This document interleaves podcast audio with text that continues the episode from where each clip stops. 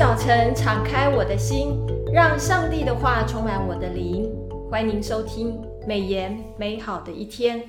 各位听众好。配合每日研经释义的进度，我们研读的经文进入了《生命记》二十四到二十七章。很开心邀请到伯特利教会杨志辉杨牧师在现场，提供《生命记》读经上的分享。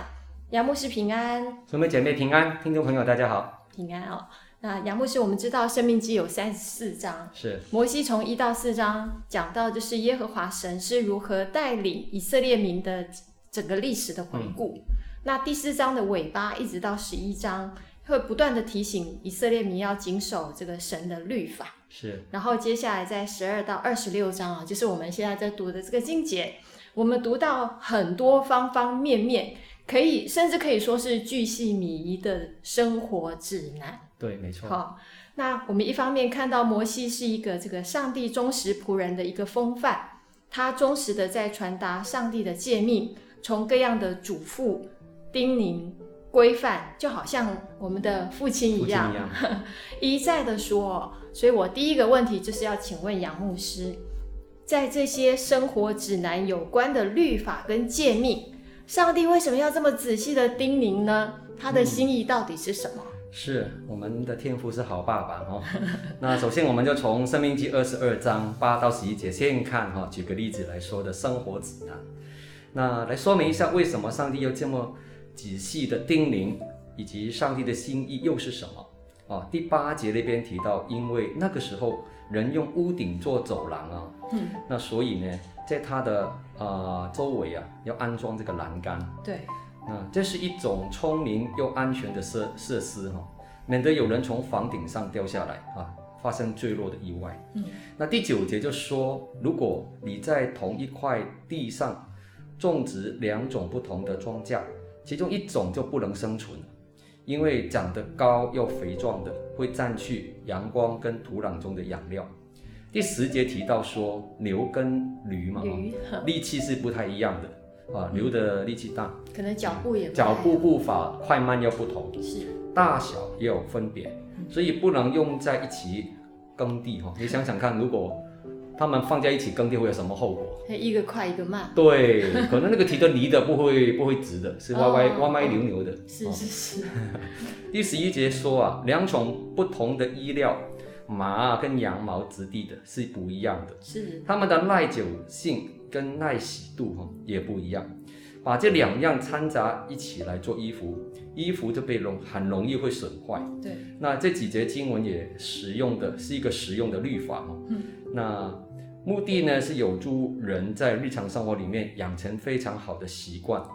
那神的律法并不是任意的限制人哦，啊，这个不能做，那个不能做，嗯乃是它的真正的呃意义呢，是要认识律法的内涵，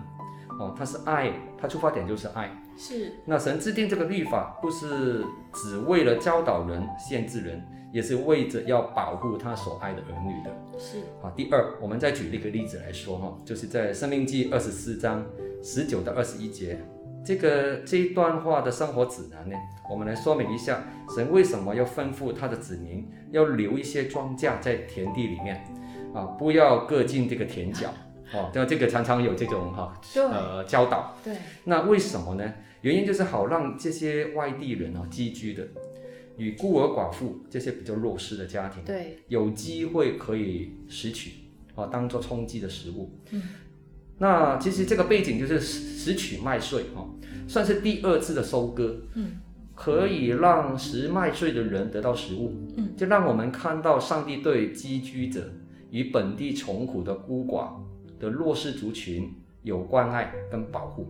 那神定出这些律法多年以后，你还记得吗？啊有一卷书叫做《路德记》，路德记对不对？对路德在波阿斯的田里面，跟在庄收庄稼的这些使女的后面啊，来拾取剩下的麦穗，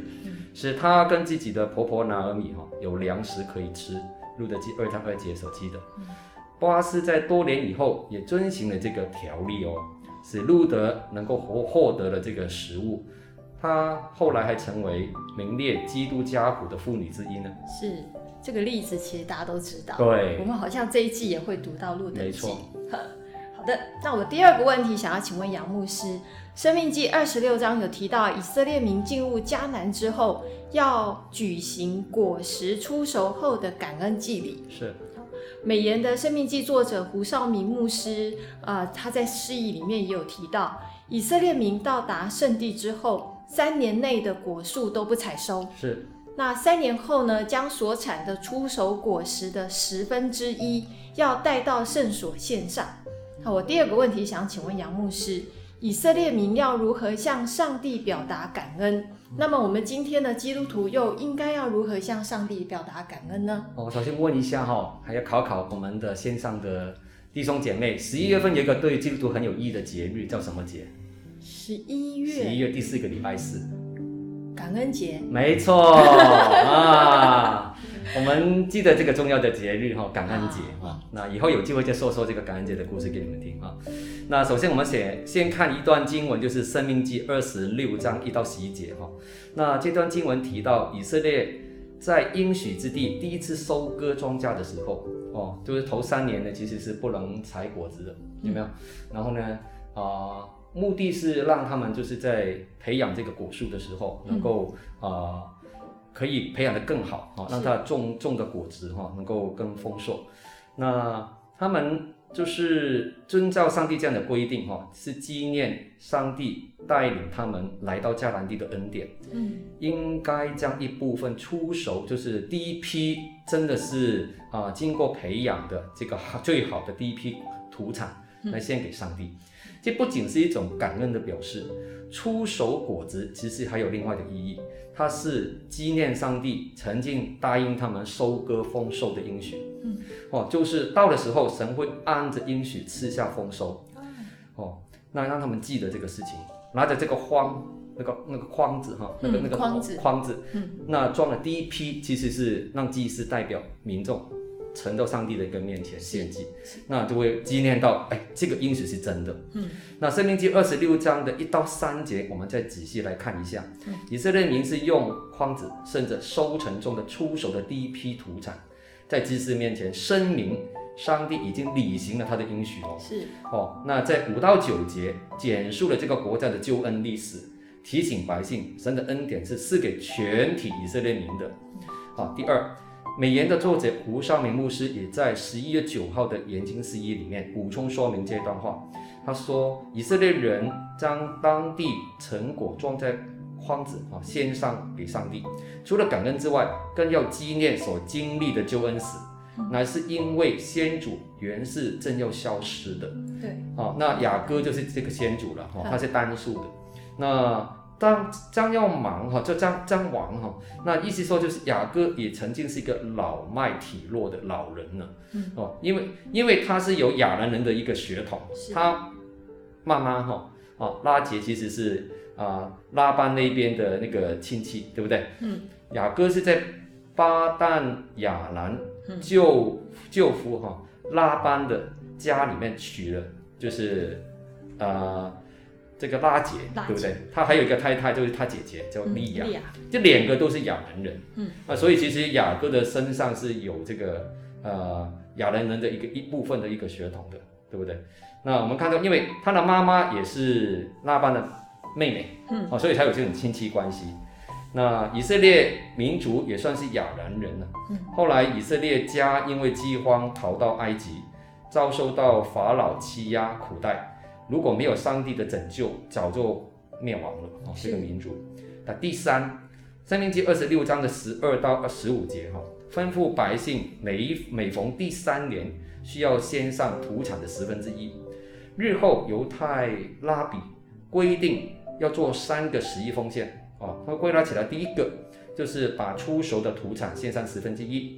给在圣殿里服侍的立位人哦，包括祭司，这是神职人员哦。第二，将头生的牛羊做十一奉献，并在圣殿与家人立位人同享。第三，实惠的十分之一，就是第逢每逢第三年的第一次，把土产的十分之一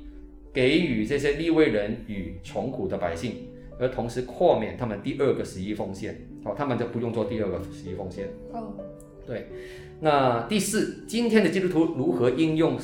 向上帝表达感恩呢？我想这几方面的应用哈、哦，嗯，那一方面可以透过复兴祷告小组，我们最近很夯的 RPG，对 RPG，啊，就是 Revival Prayer Group 哦，那这个来操练，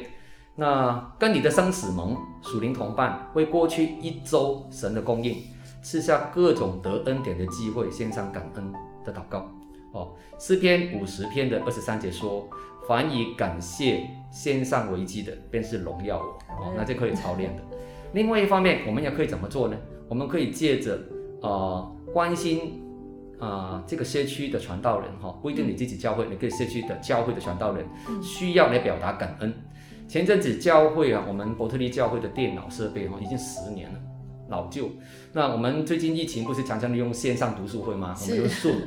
啊，结果我我在用的过程里面常常宕机了。那很不巧也也是就是帮忙这个平台的班长，那所以呢就有一对基督徒夫妻啊，就看到我们这个状况，他是线上读书会的组员，嗯，他其实他们已经在美国过退休生活了。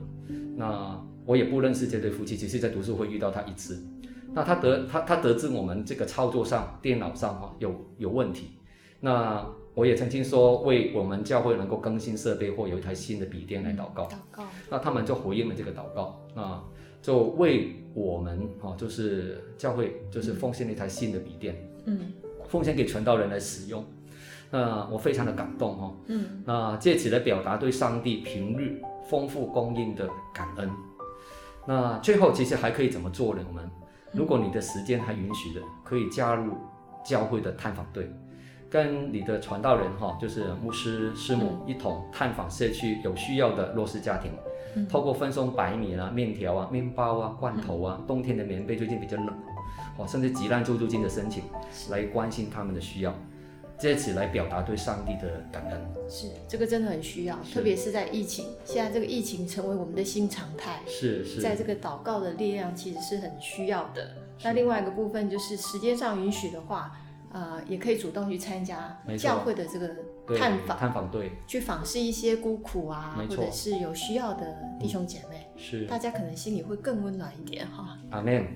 那第三个问题，我想要请问杨牧师，就是《生命记》在二十六章结束之后，神将他的诫命重新提醒，而且再一次跟这个即将要进入迦南地的以色列人又立下约定。然后接着的二十七章，摩西跟长老又吩咐百姓过了约旦河之后要立石头，对把石头立起来。是然后抄写律法在上面，而且要献燔祭、平安祭，在那里吃，并且跟呃，并且要在耶和华你神的面前要欢乐。然后是提醒十二支派的各六个支派，嗯，分别在基利新山还有对以巴路山是上面做这个祝福跟咒诅。是我有第三个问题要请问杨牧师，是，这种祝福咒诅的方式，嗯，是有特别的典故吗？嗯还有它好像有起印的形式哈，是